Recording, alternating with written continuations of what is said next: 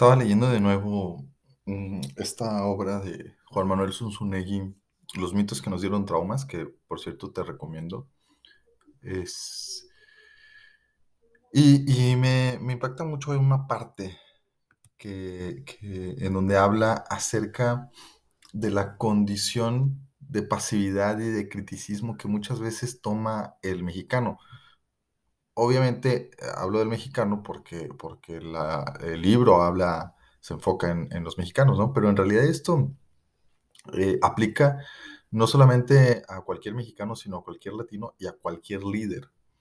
Y estoy hablando del riesgo que, en el que estamos constantemente, si, si es que nos descuidamos, de caer en una posición crítica, cómoda y, eh, y cautivadora incluso, de, en la que simple y sencillamente criticamos y nos quejamos de los problemas,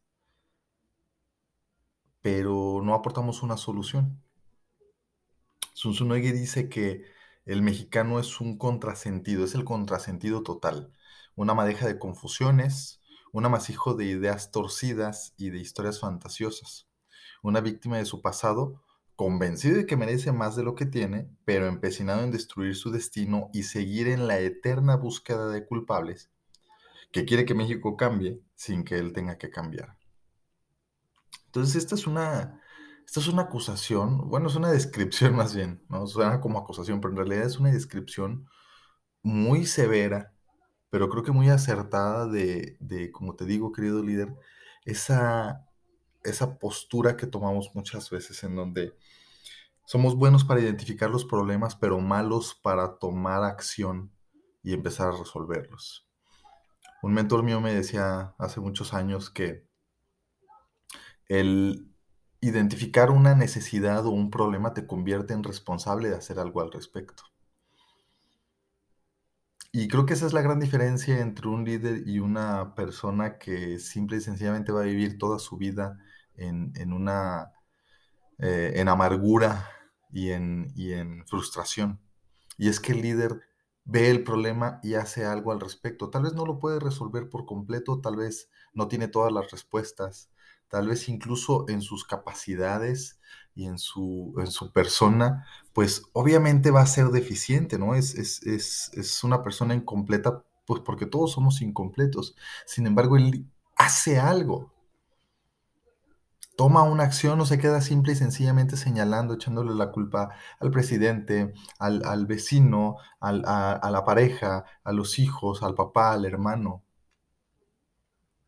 Deja de ser una víctima y se convierte en un agente de cambio. Como te digo, esto no tiene que ver con la capacidad. No, no, ni siquiera voy a tocar ese tema en este momento porque, aunque es algo muy importante, no tiene que ver con eso, tiene que ver con salir de esta posición o de este papel de víctimas. Entonces, mm, no sé realmente los, los problemas con los que estés lidiando actualmente en tu equipo o con tu familia.